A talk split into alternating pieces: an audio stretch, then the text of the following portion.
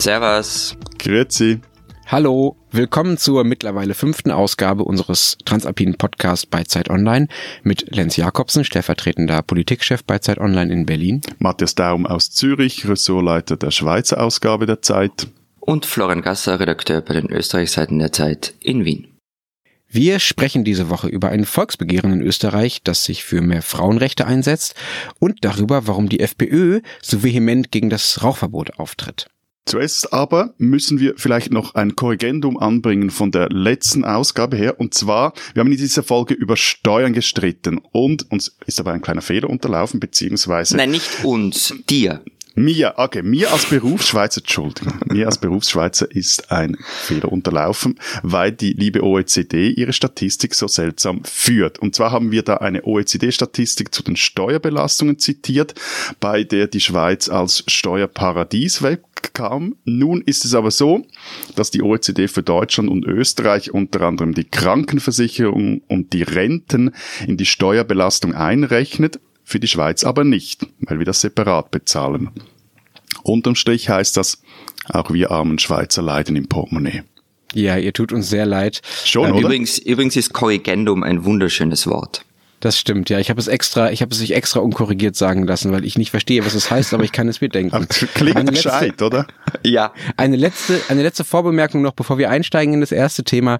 Wir haben weiterhin eine Umfrage zu unseren Podcasts online, die Sie, liebe Hörer, erreichen unter www.zeit.de slash Podcast-Umfrage. Und wir haben weiterhin eine Mailadresse, bei der wir uns sehr über Feedback von Ihnen freuen, die einfach lautet alpen.zeit.de. So, Jetzt aber zum Frauenvolksbegehren. Florian, da werden gerade eifrig Unterschriften gesammelt bei euch. Es gibt schon Zehntausende, Hunderttausende. Worum geht's da? Wie viele Unterschriften sind es bis jetzt? Ähm, bislang sind es 200.000. Das war jetzt Stand gestern Abend. Ähm, das ist wahnsinnig viel. Also auf Deutschland umgelegt mit dem Faktor 10 werden es zwei Millionen, damit du das ein bisschen einschätzen kannst. Faktor 10, weil wir mehr Menschen sind, meinst du? Genau. ähm, ist das ist ein Volksbegehren, das wahnsinnig viele Forderungen hat. Es sind drei große Bereiche, Arbeit und Wirtschaft, Familie und Gesundheit, politische Teilhabe und Mitsprache. Ich will euch jetzt nicht alle aufzählen, es würde etwas zu lang dauern, so, so ein paar der wichtigsten. Es geht zum Beispiel um die schrittweise Arbeitsverkürzung auf 30 Stunden pro Woche mit teilweise Lohnausgleich.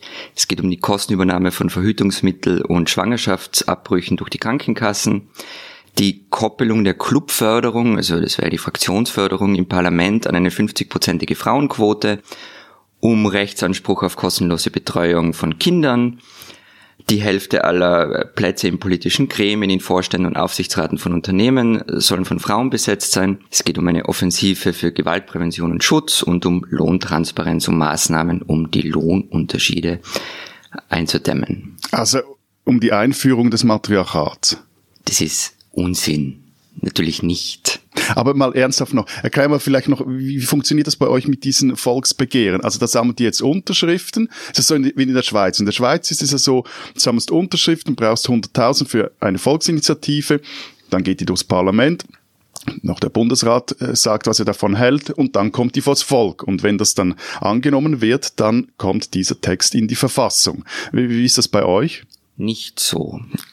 Also die direkte Demokratie in Österreich ist, ist relativ schlecht ausgebaut. Ähm, ein Volksbegehren braucht 100.000 Unterschriften dafür, dass es im Parlament behandelt wird. Und dort wird es dann wegignoriert im Normalfall. Also es geht um etwas anderes und deswegen glaube ich auch, dass du da so, wir haben ja schon öfter über dieses Volksbegehren gesprochen miteinander, dass du da ein bisschen zuckelig wirst bei den Forderungen. Aber es geht darum, um Aufmerksamkeit zu schaffen. Dafür sind Volksbegehren. Wie wird der arme Matthias bei den Forderungen zuckelig? Ja, schon ein bisschen. Ah ja, okay. auch das merke ich mir. ähm, also es geht darum, um möglichst viel Aufmerksamkeit für ein Anliegen zu bekommen. Das ist eigentlich die Hauptintention. Natürlich, die neue Bundesregierung hat sich ja direkte Demokratie auf die Fahnen geheftet und ähm, ab 2021 sollen dann, wenn ein Volksbegehren 900.000 Unterschriften bekommt, ähm, soll es zu einer verpflichtenden Volksabstimmung führen. Das ist aber jetzt noch nicht eingeführt. Also das heißt, dieses Volksbegehren ist wirklich dazu da, um Aufmerksamkeit auf ein Thema zu lenken. Aber ist es dann wirklich so, dass die Österreicherinnen so einen schweren Stand habt? Ich meine, ihr kennt ja zum Beispiel sowas wie Elternzeit. Ähm, in der Schweiz ist es so, wenn ein Mann Vater wird, dann darf er ein bis zwei bezahlte Urlaubstage von der Arbeit wegbleiben. Das ist ja gleich viel wie bei einem Umzug. Also so schlimm kann es doch um die Stellung der Frau in Österreich gar nicht stehen. Es kommt davon, was du dir anschaust. Wenn du die Lohnunterschiede anschaust, da ist Österreich zum Beispiel sehr, sehr schlecht. Ähm, Aber dann lass uns doch mal auf die Unterschiede schauen. Lass uns ja. doch mal schauen, was, äh, was, wie es in unseren Ländern um die Gleichberechtigung steht. Also äh, wie ist es zum Beispiel bei den Uni-Absolventen? Wie viele von denen äh, sind bei euch Frauen in Österreich und in der Schweiz? Also rund ein Viertel der Frauen hat einen akademischen Abschluss. Ähm, bei Männern sind es nur 18 Prozent. In der also mehr. Ja, in der Schweiz ja, auch. Also da ist jetzt ein, ein Drittel der Schweizerin oder der Frauen in der Schweiz hat einen Hochschulabschluss. Bei den Männern sind es einer von vier. Aber was mhm. dazu kommt, ist, was, was in Österreich dann im Berufsleben kommt. Fast jede zweite unselbstständig Beschäftigte arbeitet in Teilzeit und bei Männern sind es nur 11 Prozent. Also das ist natürlich ein gigantischer Unterschied. Unselbstständig beschäftigt heißt Angestellte, genau, ja? Genau. Okay. In Deutschland ist es interessanterweise nicht ganz so ungleich, was die, was die Ausbildung angeht. Da ist es genau Hälfte, Hälfte, also 50,8, 50,9 Prozent der Uni-Absolventen sind Frauen. Und bei den Arbeitszeiten ist es aber auch ganz, ganz drastisch. Ich glaube sogar noch drastischer als bei euch. Also bei uns arbeiten nur 10 Prozent der Männer Teilzeit von den Festangestellten und über 40 Prozent der Frauen. Ja, bei uns ist es, dass es, also wenn man etwas umdreht, dass ein Viertel der Frauen nur 100 Prozent arbeitet, bei den Männern sind es aber 60 Prozent, also auch sehr viel mehr Teilzeitarbeit unter den Frauen. Aber die Schweiz hat eine der höchsten Anteile von Frauen, die im Erwerbsleben stecken. Also dass so viele Frauen wie in der Schweiz arbeiten in kaum einem anderen Land. Das hat auch mit dem liberalen Arbeitsmarkt zu tun, der diesen Einstieg ins Berufsleben halt dann nur Teilzeit, häufig nur Teilzeit auch ermöglicht. Mhm. Auch das ist in Deutschland massiv hochgegangen. Also es arbeiten viel, viel, viel mehr Frauen in Deutschland als noch vor 10, 20, 30 Jahren. Aber dieser Anstieg äh, der Frauen, ähm, die arbeiten, die Zahl derer, ist völlig auf Teilzeit zurückzuführen. Also die Vollzeitbeschäftigung bei Frauen ist genauso hoch wie noch vor 20, 30 Jahren. Und der Lohnunterschied? Ja, der Lohnunterschied äh, ist in Deutschland, da gibt's ja verschiedene Berechnungen. Ähm, mhm bei 21 Prozent, nachdem wie die EU das berechnet. Das heißt, Frauen verdienen im Schnitt 21 Prozent weniger als Männer. Da muss man aber dazu sagen, dass da nicht mit einberechnet wird, äh, dass Frauen auch andere Jobs machen. Warum Aber das hat ja auch also einen Grund, warum Frauen Genau, es hat auch machen. einen ja, Grund, dass mehr Frauen im sozialen Bereich arbeiten, beziehungsweise es hat dann vielleicht auch einen Grund, der auch was mit Gleichberechtigung zu tun hat, dass mhm. ausgerechnet diese Jobs, die Frauen machen, schlechter bezahlt werden. Wenn man aber so tun würde, als gäbe es diese Gründe nicht und einfach sagt, ja gut, es gibt halt mehr Friseurinnen und mehr Erzieherinnen als Manager und Banker, äh, dann wäre der Unterschied nur noch bei sechs Prozent in Deutschland. Das heißt, äh, ein Journalist und eine Journalistin zum Beispiel, ähm, da wird der Mann sechs Prozent besser bezahlt als die Frau in Deutschland. Wie ist das bei euch? Ist der Unterschied ähnlich groß? In, in, der Schweiz ist es etwa also in der gleichen Größenordnung, dass dieser Gender Pay Gap liegt bei etwa 18 Prozent. Wenn du eben das alles rausrechnen, Teilzeitarbeit, der Karriereunterbruch bei einer Schwangerschaft, dann bleiben aber dann immer noch etwa 7 Prozent übrig, die nicht erklärbar sind. Und es gibt jetzt zurzeit gerade eine Diskussion, es gab eine Diskussion äh, vergangene Woche bei uns im Ständerat in der kleinen Kammer darüber, dass man nochmals etwas dahinter gehen will, um genau diesen Anteil runterzubringen, und zwar mit sogenannten Lohnanalysen. Also hätten die Unternehmer Unternehmen alle vier Jahre ihre Lohnstruktur untersuchen müssen, vorausgesetzt sie hätten mehr als 100 Angestellte, hätten dann das äh, publiziert, also von unabhängiger Seite untersucht, das pub intern publiziert, keine Strafen, nichts. Aber wie so oft in der Schweiz wollten da die, die Männer im Ständerat, die da krass in der Mehrheit sind, davon nichts wissen, beziehungsweise es wurde dann euphemistisch davon gesprochen, dass man nein, noch eine bessere Lösung dafür finden müsse und das Geschäft doch wieder an die Kommission zurückgehen soll, äh, was jetzt doch für einigen Ärger gesorgt hat, nicht nur unter den wenigen Frauen im Ständerat, sondern generell in der Schweiz, äh, unter den Frauen, die da finden, hey, irgendwann mal ist genug, genug. Mhm. Florian, wie ist denn überhaupt die Reaktion in Österreich auf dieses Frauenvolksbegehren und auch von wem geht das überhaupt aus? Also wer, wer begehrt da etwas? Wer hat das initiiert? Vielleicht kannst du dazu noch was sagen. Lass mich, lass mich ganz kurz vorher noch über den Lohnunterschied in Österreich was erzählen, ja. denn der Unterschied ist schon drastisch. Also egal welche Berechnungen man nimmt, also Matthias hat gestern sogar noch eine vom World Economic Forum gefunden. Österreich ist immer weit hinter euren beiden Ländern. Also gestern kam eine, oder diese Woche kam eine Statistik heraus von der Statistik Austria, also dem österreichischen Bundesamt für Statistik. Wenn man den Lohnunterschied, wenn man Teilzeit rausrechnet und wirklich nur Bruttojahresverdienste von ganzjährig Vollbeschäftigten hernimmt, dann ist der die Einkommensdifferenz immer noch 15,9 Prozent. Und interessant fand mhm. ich dann auch, es gibt zum Beispiel bei Frauen in Führungspositionen, also Akademikerinnen, auch einen großen Lohnunterschied. Also zwischen Männern und Frauen bei Führungskräften liegt der Lohnunterschied bei 24 Prozent, bei akademischen Berufen insgesamt bei 20 Prozent. Aber das, das, Habt ihr eigentlich das, Entschuldigung, das finde ich sowieso interessant. Also, dass eigentlich je, je höher die, die Qualifikation, kann man fast sagen, desto höher ist auch der, der Lohnunterschied. Also der, der gleicht sich gegen unten dann eher wieder an. Aber es ist in der Schweiz auf jeden Fall auch so, dass in den, den gut oder sehr gut qualifizierten Jobs dieser Unterschied eher noch zunimmt. Mhm. Gut, da kann man auch sagen, das liegt daran, dass da in der Regel freier verhandelt wird als oft in den unteren Bereichen, wo es oft über, über Tarif Tarife, Tarifverträge und andere Regelungen festgeschrieben ist, wie weit es runtergehen darf, ja. Und äh, nach oben hin ist, ist sozusagen mehr offen. Ne? Also das, das finde ich logisch. Aber Florian, nochmal zurück zu der Frage, äh, wer begehrt denn da was in Österreich und wie sind die Reaktionen darauf?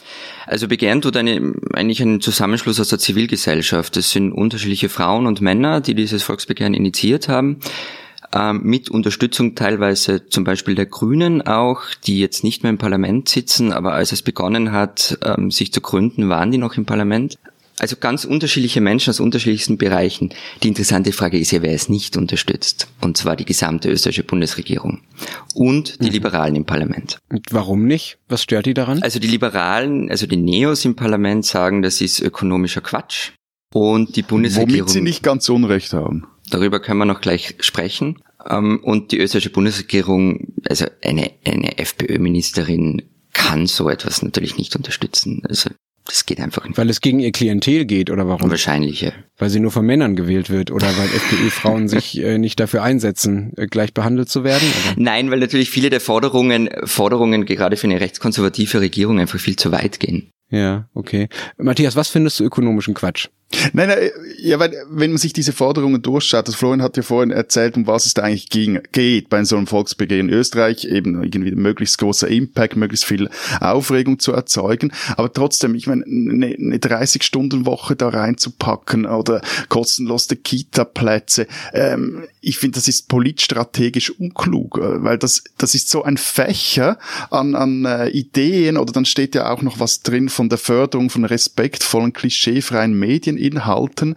Also wieso, was ist schlecht dran? Ja, wieso so viel reinpacken und sich nicht auf das konzentrieren, um das es doch bei dieser Frage vor allem geht, nämlich um die Ökonomie. Also am Schluss geht es doch darum, dass Frauen mehr Geld kriegen. Vom richtigen Gendern hat keine Frau einen höheren Lohn, keine Rentnerin eine bessere Pension. Das verstehe ich wirklich nicht, wieso das so breit aber, anlegen. Das, äh aber Matthias, was ich bei dir nicht verstehe, ist, wenn du sagst, man soll da ansetzen, wo man ansetzen kann, nämlich an, an der Ökonomie. Es ist doch viel schwieriger, Unternehmen vorzugeben, was sie ihren Mitarbeitern wie, wann, unter welchen Umständen zu zahlen haben. Es ist doch viel leichter, an den Stellschrauben zu drehen, an denen der Staat nun mal drehen kann. Also zum Beispiel die kostenlose Kita-Betreuung. Das ist in Deutschland, je nach Bundesland, Bundesland, aber in vielen Bundesländern, zum Beispiel hier in Berlin mittlerweile sehr weit verbreitet, dass das kostenlos ist, auch schon ab einem sehr auch schon für sehr kleine Kinder. Und ich verstehe nicht, warum das nicht, warum das nicht auch in der Schweiz oder in Österreich funktionieren sollte. Ja, also das hat hier positive Effekte.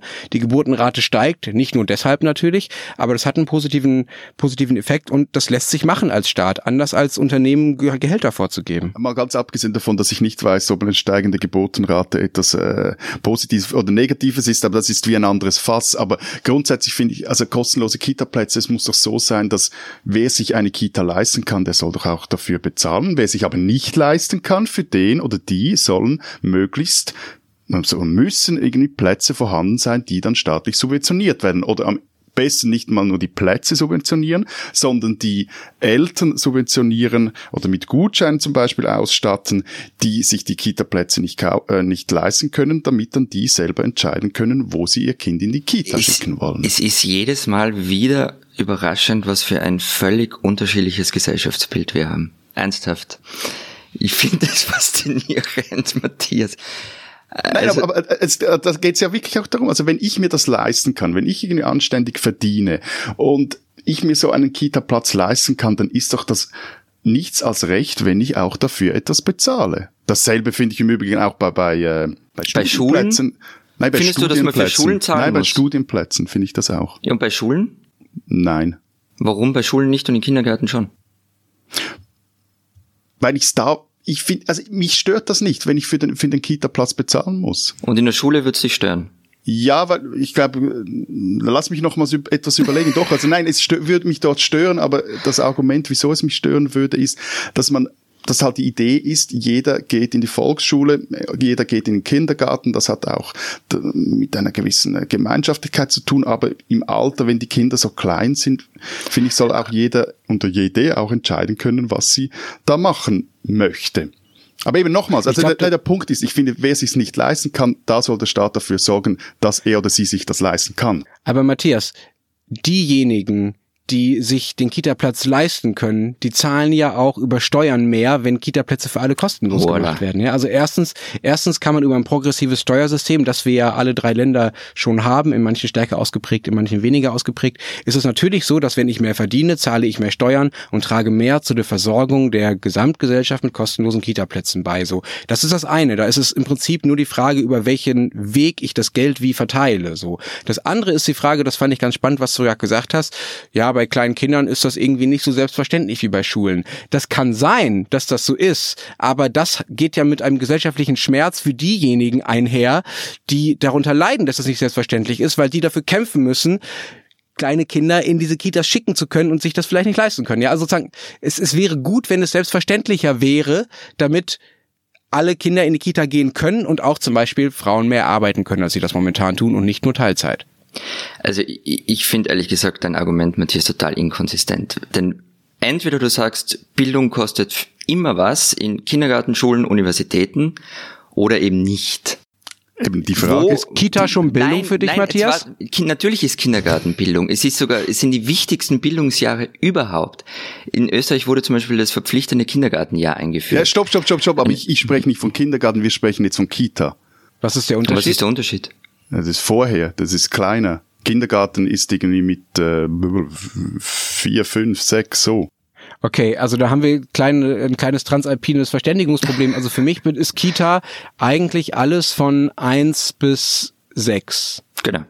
Bei uns ist Kita von etwa eins bis vier und dann fünf, sechs bis zum Kindergarten, der ist staatlich meist. Der und ist der jetzt soll auch gratis sein in deinen der, Augen. Der ist jetzt auch gratis, der ist auch obligatorisch, mhm. der gehört jetzt zur obligatorischen Schulzeit und dann kommt sechs Jahre Primarschule, drei Jahre entweder nochmal Sekundarschule oder Gymnasium, das macht dann neun Jahre Volksschule, die du gehen musst.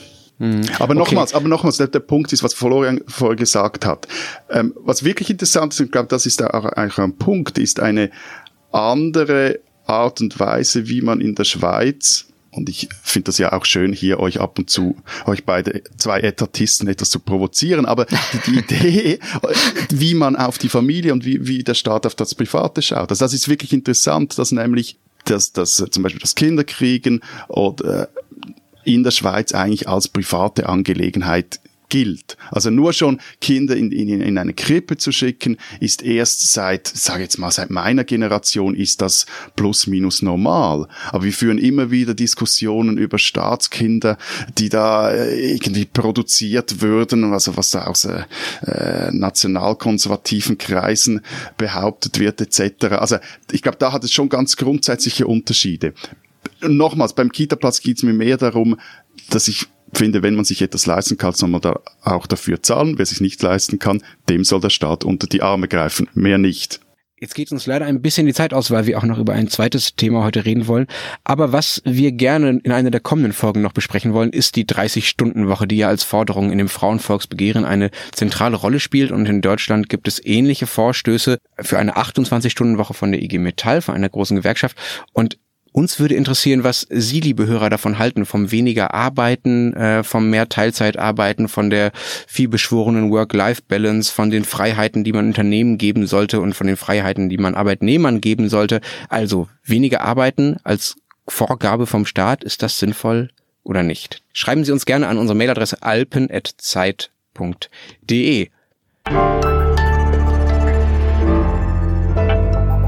Diese Schweizerin sollten Sie kennen. Laura Zimmermann ist Co-Präsidentin der Operation Libero und eine der großen Gewinnerinnen des vergangenen Sonntags, als die Schweizerinnen und Schweizer die sogenannte No-Bilag-Initiative versenkt haben. Sie forderte, die Initiative forderte eine Abschaffung sämtlicher Rundfunkgebühren.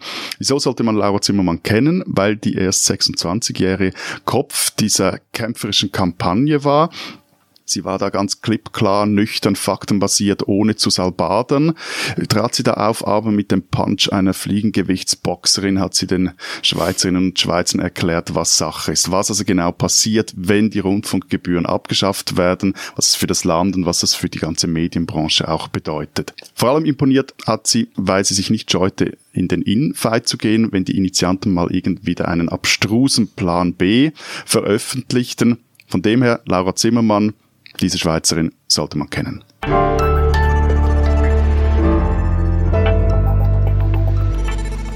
Unser zweites Thema, das Rauchen. Ich bin ja bekennender Partyraucher und deshalb finde ich es total toll, dass man hier in Berlin noch in sehr, sehr vielen Kneipen rauchen kann. Zumindest bis zum nächsten Morgen, zum Beispiel bis zum gestrigen Morgen, nachdem ich äh, unterwegs war, als ich dann meinen Pulli quasi in Quarantäne hängen musste und das Zimmer, in dem dieser verrauchte Pulli hing, drei Tage lang eigentlich nicht mehr betreten kann. Hier in Berlin kann man noch viel rauchen. Wie ist das in euren Ländern? Geht das noch oder muss man immer vor die Tür? Ich finde großartig. Endlich, endlich befreit befreit sich der Lenz mal von der staatlichen Aufsicht, von der etatistischen Kontrolle und lässt seine individuelle Freiheit über allem stehen, dem Rauchen. Nein, ernsthaft, ich bin in der Schweiz, eigentlich bin ich relativ äh, überrascht, wie einfach sich das Rauchverbot hier durchgesetzt hat. Was heißt Rauchverbot? Also nirgend in keinem Nee, doch, Gasthaus. doch, nein, aber das ist, also das wird so ähnlich sein wie in Österreich. Seit 2010 ist das Rauchen in der ganzen Schweiz, ähm, in den meisten Restaurants und Bar verboten, auch, auch in äh, geschlossenen öffentlichen sowie in Arbeitsräumen. Es gibt dann Ausnahmen, will euch jetzt da nicht damit langweiligen, in Restaurants, die dann aber nur eine bestimmte Fläche beanspruchen dürfen. Und auch ich dürfte schloten, weil ich ein Einzelbüro habe. Aber es kommt dann noch dazu, jeder Kanton regelt das natürlich dann wieder für sich selber, wie das so bei uns üblich ist. Erstaunlich. Bei uns wird ja interessanterweise, ganz kurz, ich sitze ja hier in einem Großraumbüro, ne? Da wird geraucht. Rauch, ja, da wird geraucht, E-Zigaretten. Ich glaube, das ist einer der Hauptgründe, weswegen die E-Zigaretten-Raucherquote bei Zeit Online in den letzten Monaten massiv in die Höhe gegangen ist, weil man das einfach im Großraum machen kann, ja? Das ist hier, dampft es überall, aber man riecht's nicht. Ist sehr praktisch. Aber hm. das war nur ein kurzer Werbeblock und nun zurück nach Österreich. In Österreich gibt's ähm, ein eher seltsames Rauchergesetz. Also Lokale müssen, wenn sie groß genug sind, dann können sie zwei getrennte Bereiche haben. Die müssen auch baulich getrennt sein. Es gibt natürlich zig Ausnahmeregelungen. Da geht es dann darum, wo muss der Eingang sein. Ich muss in das Lokal kommen, ohne gleich in einem Raucherbereich zu stehen. Ich muss zu den Toiletten kommen, ohne durch einen Raucherbereich zu gehen. Aber eben auch da gibt's gibt's Ausnahmeregelungen ohne Ende. Das hat zu totalen Absurditäten geführt, weil nämlich wenn ein Lokal klein genug ist, dann kann es sich entscheiden, ob es ein reines Raucher oder reines Nichtraucherlokal sein möchte. Bei mir ein Lokal um die Ecke, in das ich ganz gern gehe, hat dann, als das Rauchergesetz eingeführt wurde, einfach mal irgendwie für zwei Monate geschlossen und eine Wand eingezogen, um das Lokal zu verkleinern und ist jetzt ein reines Raucherlokal. Das ist natürlich völlig absurd. Und was ist hinter der Wand? Ist ein geheimer Raum? Nichts. Ich habe mal nachgefragt. Nichts. Da können Sie dann die ganzen Zigarettenstummel reinwerfen. Genau. Ähm, und das Gesetz sollte aber novelliert werden, weil ein ähm, relativ bekannter Investigativjournalist ist an Lungenkrebs gestorben und hat in den Monaten davor, als er krank war, eine Kampagne Don't Smoke angestoßen. Als er dann starb, gab es von der Regierung sofort, noch von der alten Regierung sofort das Bekenntnis, wir reparieren das Gesetz im Grunde. Und eigentlich sollte dieses Jahr dann das Rauchverbot in allen Gasthäusern und so weiter eingeführt werden. Mhm. Und das will jetzt aber irgendwer doch nicht, oder wie? Ist schon vorbei. Das wurde schon gekippt. Äh, weil ne, das wurde schon gekippt. Das wurde schon also gekippt. Also es hätte mit 1. Mai eingeführt werden sollen und bei der letzten Nationalratssitzung wurde die Einführung sozusagen gestoppt. Aber sagt mal, habt, aber, habt ihr keine gescheiteren oder größeren Probleme, äh, die ihr Nein. bei euch in Österreich lösen müsstet? Also jetzt nee. irgendwie ein, wieder diese Raucherkiste zu öffnen? Also Nein, das also ich eben, also nur noch zu ich finde es eben wirklich interessant, dass es in der Schweiz eigentlich relativ easy über die Bühne geht. Klar, es gab dann irgendwie große Diskussionen, individuelle Freiheit und ich, ich darf ja irgendwie rauchen, wenn ich rauchen will, aber das, dieses Argument, das ist ja dann meistens dann tot, wenn man merkt, im Gegensatz zum Alkohol, wo ich vor allem meine eigene Leber schädige, beim Rauchen ist es halt auch die Lunge des Typen oder der Typin nebenan.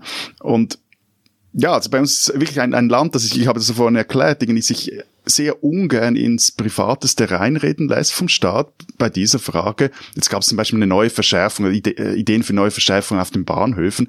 Ja, das macht etwas, etwas äh, eine, so eine Mini-Aufregung noch, aber eigentlich finden das alle längst cool und haben sich damit abgefunden, dass man nicht mehr so rauchen darf. Also schau, die Geschichte ist eigentlich relativ was, tragisch, was warum das jetzt. die Geschichte ist relativ tragisch, warum das jetzt äh, aufgehoben wurde oder gar nicht erst eingeführt werden wird. Bei den Koalitionsverhandlungen zwischen ÖVP und FPÖ brauchte die FPÖ irgendeinen Erfolg, den sie herzeigen kann. Irgendeinen. Sie hat sonst eigentlich alles verloren. Und da bekam sie von der ÖVP, na gut, dann machen wir das mit dem Rauchverbot. Heinz-Christian Strache, also der FPÖ-Chef, ist ja leidenschaftlicher Raucher. Ihr bekommt diese Raucherkiste. Ich glaube, dass Sebastian Kurz und seine Leute noch immer laut darüber lachen, was sie ihnen da untergejubelt haben. Denn was jetzt passiert ist, es gibt noch ein Volksbegehren, also das ist sehr untypisch für Österreich, dass gleich zwei sehr erfolgreiche Volksbegehren laufen.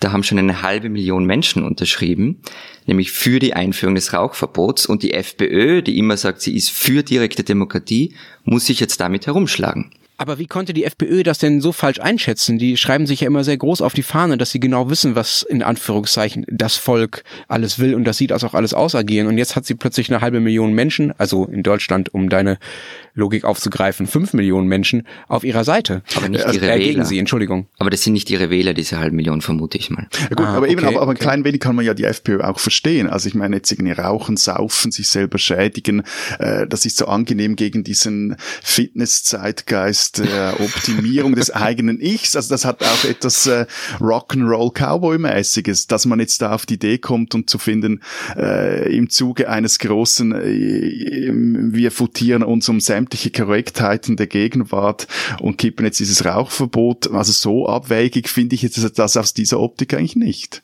Aber jetzt hast du sozusagen dir selbst widersprochen, weil du vor drei Minuten genau das Gegenteil gesagt hast. Vor drei Minuten hast du gesagt, Rauchen geht nicht, weil da schade ich meinem Nachbarn und deshalb äh, ist klar, doch klar, das nein, ich, ich sag jetzt Und jetzt nur, sagst du, oh toll, es ist nein, aber nein, nein. meinem Nachbarn zu schaden. Also erstens, ich also komisches Frei Verständnis von Freiheitlichkeit, was du da hast, einfach. Die Freiheit heißt, ich sage, was ich will, wann ich will. nein, nein, ich habe gesagt, aus der Optik der FPÖ kann ich das verstehen, dass die das so äh, durchbringen wollen, weil die Frage war ja, hey, habt jetzt irgendwie die FPÖ den, den Draht zu den Leuten in Österreich verloren. Das meinte ich. Also okay. das ist ein, eine gute Idee, um so dieses äh, Outlaw-Image etwas zu äh, unterstreichen. Eben blöd, wenn es dann halt hinten rausgeht und du ein Volksbegehren da provozierst.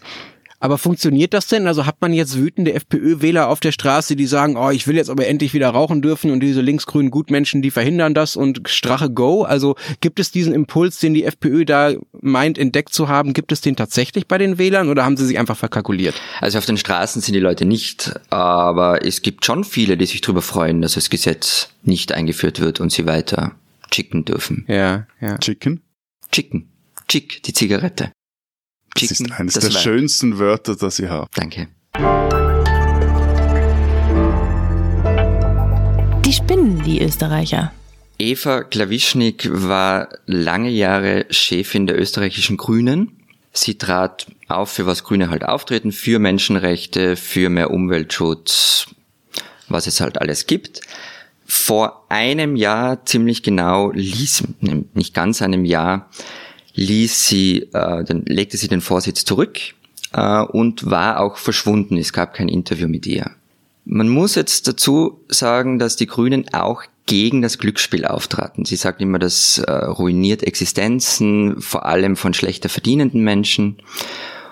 Und vergangene Woche wurde Eva Klawischnik bei einer Pressekonferenz präsentiert als neue Nachhaltigkeitsmanagerin von Novomatic, einem der größten Glücksspielkonzerne der Welt. Oh je.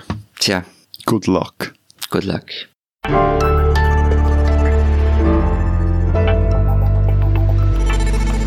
Das war's diese Woche beim Transalpinen Podcast. Wir hoffen, Sie hören auch nächste Woche wieder zu. Bis dahin sagen wir. Vielen Dank. Ciao. Und tschüss.